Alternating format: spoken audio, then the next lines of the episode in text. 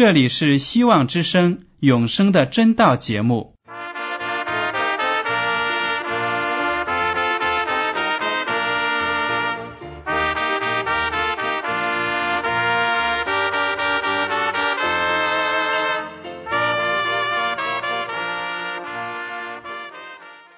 亲爱的听众朋友们，你们好，我是艾德，很高兴今天能和你们在永生的真道这个栏目中见面。耶稣说：“听上帝的话语，并且遵守的人是最有福气的。”所以，艾德现在能够通过电波和你们分享上帝的教导，感到十分快乐。我也希望众位弟兄姐妹。还有那些正在寻求真道的朋友们，也能够珍惜这段时光。大家不妨在手边准备好纸和笔，将今天讲到的要点和经文章节做些记录，以便过后自己再亲自查考圣经。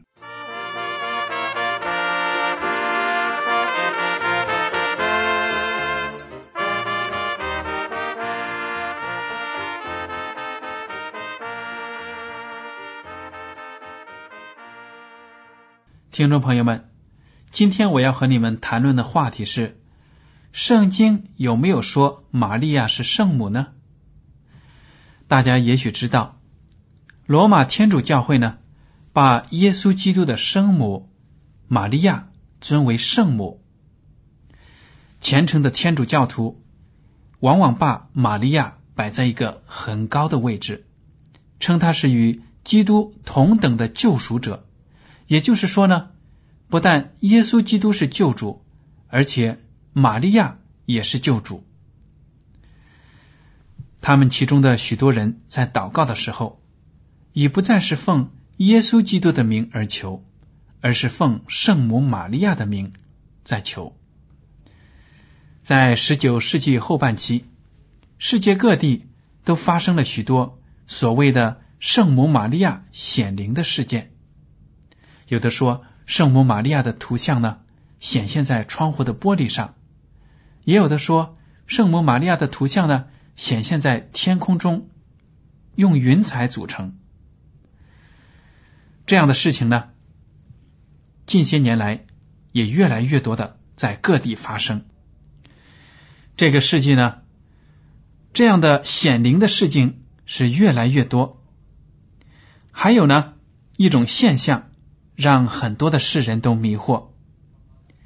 有些被天主教徒们供奉的玛利亚的像，或者耶稣的像，或者其他圣徒们的像呢，会流出血水或者泪水。这种奇特的现象让很多人感到惊奇，以为是上帝要给我们世人一种什么启示。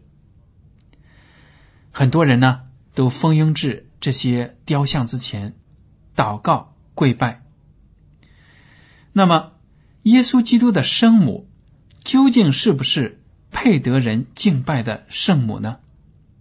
很多人对这个问题可能有疑问。今天呢，就让我们从永不谬误的圣经中来寻找答案。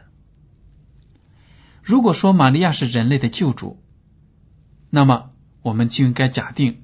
他是一个无罪的人。圣经中是如何写的呢？圣经中说了，世人全都犯了罪，亏缺了上帝的荣耀。这是罗马书的第三章二十三节。也就是说呢，凡是人都是罪人，都犯了罪，都需要救主。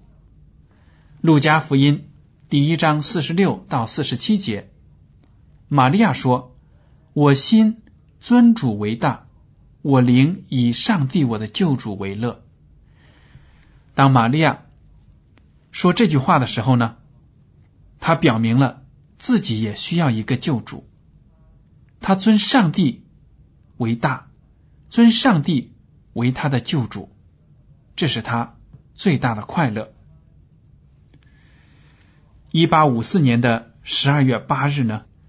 教皇庇护九世连同另外六百多个主教发表了一个著名的公文，声称圣母玛利亚其本人的出生也是纯洁无罪的，是受大能的上帝的特别赐福的。这个公文呢，还号召所有的天主教徒都相信并持守这个教义。在此之前，有关玛利亚她自己的出生是纯洁无罪的，在基督教、在天主教会当中呢。是有很大的争议的，许多信徒在这个论点上分歧很大，不能够统一，并不是所有的罗马教徒都信仰玛利亚的神圣地位的。但是在一八五四年十二月八日之后呢，教皇通过这个公文，就把这个教条呢强加给了所有的信徒。那么。罗马天主教会政权这样做的目的是什么呢？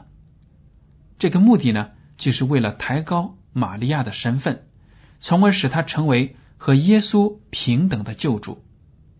因为我们都知道，天主教会呢相信人有原罪，也就是说，人一生下来就是罪人。这个观点对不对呢？其实是不对的。我们每个人出生呢，都继承了亚当和夏娃犯罪后的特征，有犯罪的倾向。但是，当一个婴孩没有选择权、没有做出错误的选择之前呢，还不能说是一个罪人。但是，因为天主教会相信原罪这一说，所以呢，在教会当中，他们也盛行。为婴儿施洗这样的做法，当然我们都知道，为婴儿施洗是不符合圣经的。原罪这样的说法呢，也不符合圣经。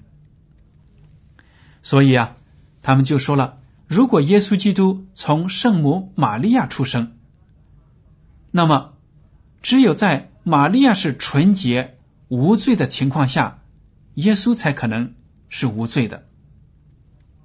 但是呢，这样的论点就是不符合圣经的。圣经说，耶稣基督生成了肉身，继承了人的软弱。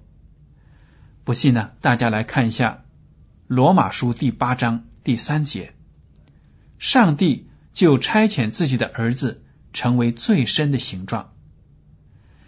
上帝就差遣自己的儿子成为最深的形状，说明了。耶稣基督来到世上，具有人的特性，和我们每一个人一样，都有被试探、都有跌倒犯罪的可能。但是呢，圣经上说，耶稣基督遭受了种种的试探，却没有犯罪，并不是说因为他的出生纯洁无瑕，圣母玛利亚纯洁无瑕。所以呢，耶稣基督才具有这种特性，不是的。上帝让耶稣基督来到世上，为的就是让人看到他和我们罪人有同样的身体，经受同样的试探，但是呢，凭着对上帝的信心，对上帝的话语的持守，他可以不犯罪。我们也知道呢。耶稣基督在这个世上的时候，也有人生理上的基本需要，他也会感到饥饿，也会感到困乏。马太福音第四章第二节说，他进食四十昼夜，后来就饿了。约翰福音第四章第七节说，有一个撒玛利亚的妇人来打水，耶稣对他说：“请你给我水喝。”这些呢，都表明。耶稣基督是实实在在的人，当然，我们也知道他同时也是实实在在的神，同时是人，同时又是神，同时是完全的人，又完全是神。这样的概念呢，在我们人是很难想象的，但是圣经就是这样教导的。耶稣基督呢，作为人，他也有饥饿，而且他在。劳碌了一天之后呢，也有困乏。圣经经常的记载呢，耶稣基督在众人的要求之下为他们治病，然后在一天结束呢，就退到安静的地方祷告休息。有的时候，门徒们划着船从加利利海的这边到那边，耶稣呢就趁机在船尾睡觉。这些都说明耶稣和我们每个人一样，都有这些吃喝休息这样的基本的生理需要。希伯来书第五章七到九节这样写道：“基督在肉体的时候，即大声哀哭、流泪祷告，恳求那能救他免死的主，就因他的虔诚蒙了应允。他虽然为儿子，还是因所受的苦难学了顺从。他既得以完全，就为凡顺从他的人成了永远得救的根源。”我们也知道，这些经文讲的是。耶稣基督在克西马尼园受难之前痛苦的祷告，当他意识到自己要为全人类的罪死亡，与上帝隔绝，那种感觉是非常的痛苦，非常的可怕，他就忍不住大声的哀哭、流泪祷告。但是呢，他把自己顺从给上帝，说。要照着上帝的旨意行，最后他还是坦然无惧的在十字架上为罪人献出了自己的生命。这些都说明耶稣基督代替了罪人，感觉到了罪把他和上帝隔开那种痛苦。但是呢，他被钉死之后又从死里复活，同时也说明上帝爱罪人。有能力让罪人从死里复活，有能力让罪人的罪过得到宽恕。所以呢，只要我们顺服耶稣基督，按照经文上说，我们都能够得以完全，成让耶稣基督呢成为我们永远得救的根源。希伯来书第二章十七到十八节这样写道：所以。他凡事该与他的弟兄相同，为要在上帝的事上成为慈悲忠信的大祭司，为百姓的罪献上挽回祭。他自己既然被试探而受苦，就能搭救被试探的人。有的人说，耶稣完全是神，所以他才能不犯罪。这种说法呢，非常的片面，是错误的。如果说耶稣基督是完全的神，他不犯罪，那么我们就有理由说，因为我是人，所以可以犯罪。上帝啊，你一定会救我的。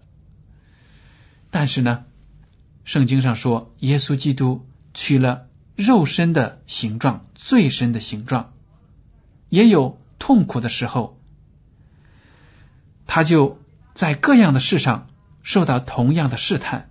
但是呢，大家都知道，耶稣基督。凭着圣经的话语说，经上记着说，用这样的话语击退撒旦的进攻，在凡事都没有跌倒。这样呢，他就能了解我们人类在地上所遭受的苦难，所以他有资格拯救我们。如果一个医生自己没有发烧、没有头痛过，他怎么能够体会到病人自己的痛苦呢？很多医生呢，就是因为自己曾经经历过这样那样的病痛，所以呢，他更加体谅到病人的需要，更加会用温柔的那种全心全意的服务呢，为病人效福效劳。耶稣基督来到世上，知道我们的苦，所以呢，更能体会罪人的心情。更能够全心全意的为我们服务。那么，耶稣基督自己有没有把玛利亚放在一个特别的位置上呢？有没有说玛利亚就是圣母，要我们向玛利亚祷告呢？我们来看一下马太福音第十二章四十六到五十节。耶稣还对众人说话的时候，不料他母亲和他弟兄站在外边。要与他说话，有人告诉他说：“看呐，你母亲和你弟兄站在外边，要与你说话。”他却回答那人说：“谁是我的母亲？谁是我的弟兄？”就伸手指着门徒说：“看呐，我的母亲，我的弟兄，凡遵行我天父旨意的人，就是我的弟兄、姐妹和母亲了。”当耶稣基督说：“谁是我的母亲？谁是我的弟兄？”听起来好像觉得有一点粗俗，好像不够温柔。自己的母亲和弟兄来找他，还说这样的话。其实呢，耶稣基督在这里说。是为了表明一个属灵的道理，他就对所有的门徒说呢：“凡遵行天父旨意的人，就是我的弟兄姐妹和母亲了。只要是顺从上帝的人，就可以和耶稣成为一家人。这就是他要说明的道理。耶稣基督在生活上是非常孝顺自己的母亲的。当然，圣经也记载了。”在早期呢，耶稣基督出来传道的时候，他的弟兄们并不了解他的使命，不相信他。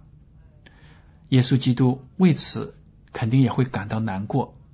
所以呢，在这种情况下，耶稣基督就说：“凡顺服天父旨意的人，就是他的弟兄姐妹，就是他的母亲。”怀艾伦师母也说，玛利亚在抚养耶稣的过程中。也是靠着天使的指导，花很长很长的时间观察耶稣，在他的行事使命当中，慢慢的体会到耶稣的作为人类的救主的重要使命，才对他的生活有了深刻的了解。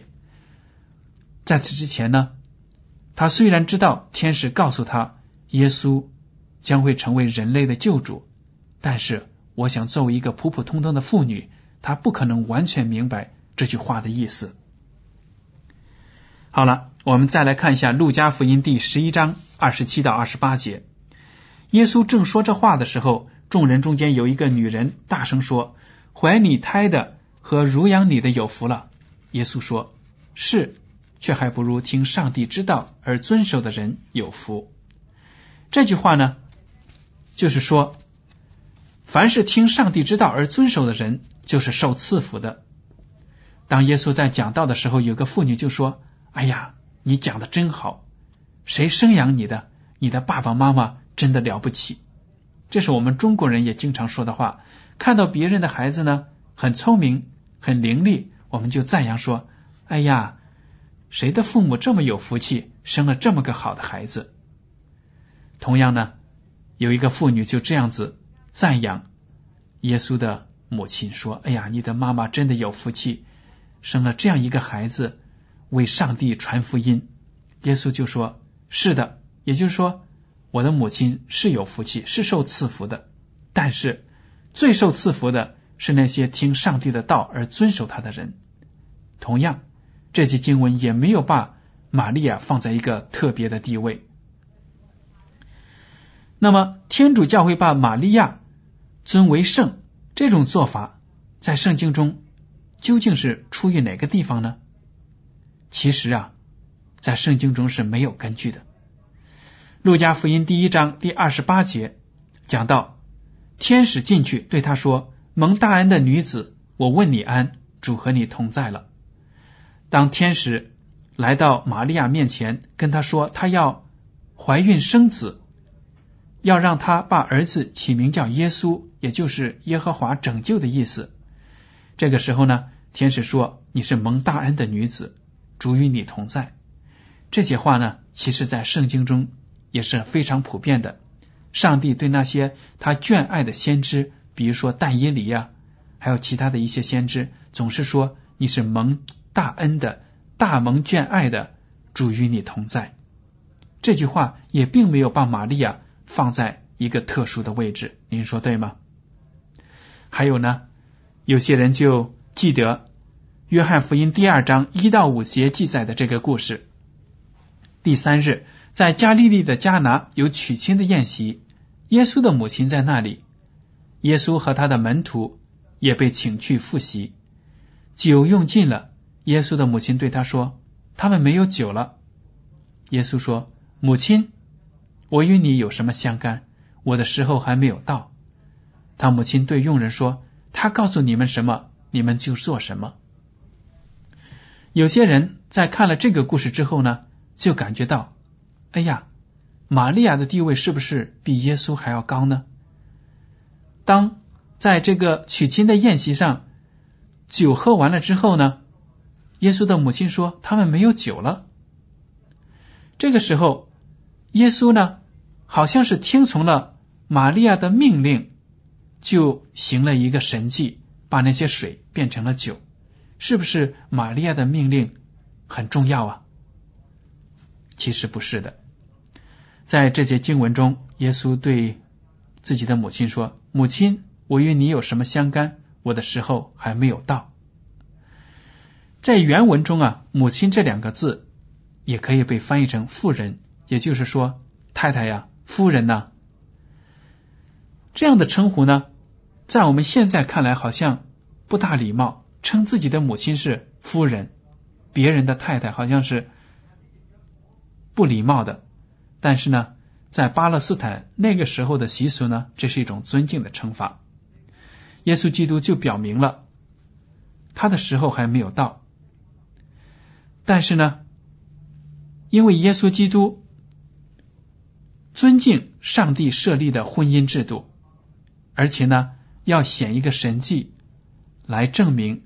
他对人类的爱，所以呢，他就在那个婚宴上把水变成了酒，根本与玛利亚说的那个好像是命令的话没有关系。其实玛利亚说的那句话呢，也根本没有命令的口气，他只是说他们没有酒了，显示出一种希望耶稣能做点什么的事情这样的心愿，并没有要求耶稣一定要做什么。所以呢，罗马天主教会呢就根据这个故事说：“你看看，如果我们求耶稣基督得不到的事情，我们求圣母玛利亚就能够得到。”他们这样子来从圣经中编造自己的理论，其实是毫无道理的。您说对吗？那么，耶稣如何描述自己在圣宫中的地位呢？他有没有说玛利亚？也在人类的救赎中起着至关重要的作用呢。我们来看一下《约翰福音》第一章五十一节：“我实实在在的告诉你们，你们将要看见天开了，上帝的使者上去下来，在人子身上。”这里呢，耶稣基督就说了：“你们要看见天开了，上帝的天使们在人子身上。”上来上去，也就是说，上帝的儿子耶稣基督就好比是人与上帝之间的桥梁，一个梯子；而上帝的天使们呢，通过耶稣基督来来往往传达上帝给人的信息，然后呢，把人的祷告传达给上帝。这里没有提到圣母玛利亚，因为玛利亚根本就不能是被称为。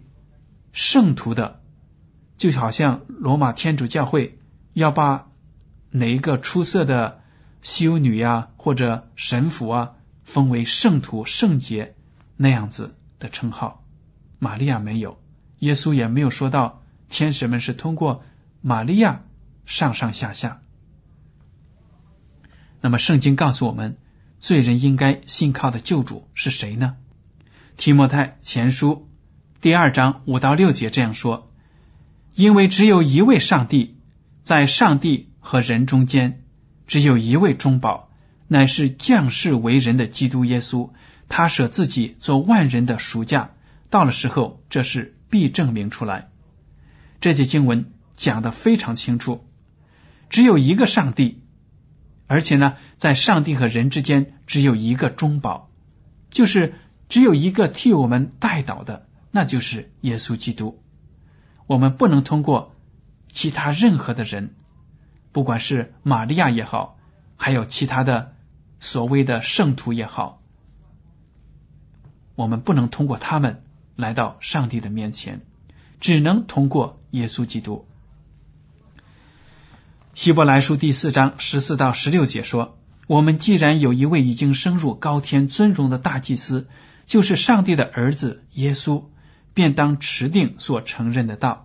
因我们的大祭司并非不能体恤我们的软弱，他也曾凡事受过试探，与我们一样，只是他没有犯罪。所以，我们只管坦然无惧的来到施恩的宝座前，为要得连续蒙恩惠，做随时的帮助。这节经文呢，讲到我们的大祭司耶稣基督，他能够体恤怜悯我们的软弱，而且他是我们唯一的中保代祷人。只要我们坦然无惧的来到施恩的宝座前。他就是我们随时的帮助。这句经文也讲的非常清楚，没有说让我们奉玛利亚的名代祷。这就是圣经的根据。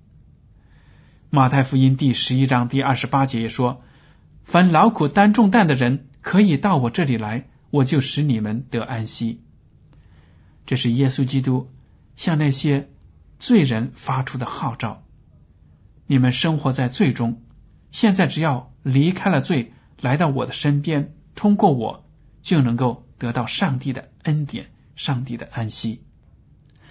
也没有提到任何一个可以让我们通过他的名带到来到上帝面前的。圣经中怎么都可以从头读到尾，但是就找不到说除了耶稣基督之外，我们还能靠着别人得救，没有的。而有只有耶稣基督是我们得救的唯一的保障。圣经中说，人死了就是在坟墓里睡了。这样的教义呢，我们在以前的讲道中都已经提到过了。圣经中没有提到玛利亚死后呢得到任何特殊的待遇，在天堂里为人代祷没有的。因此，我们可以断言，所谓的圣母显灵呢。其实都是撒旦魔鬼的花招，为了是要把世人引得偏离了基督，这样的险恶的用心呢，我们基督徒都要凭着圣经的教导看得清楚。好了，听众朋友们，今天的永生的真道节目到此呢就结束了。您如果对今天的讲题呢有什么想法，您就可以写信给我，我的通讯地址是香港。九龙中央邮政总局信箱七零九八二号，请署名给艾德。如果您在来信中要求得到免费的圣经灵修读物节目时间表呢，我们都会满足您的要求。再见。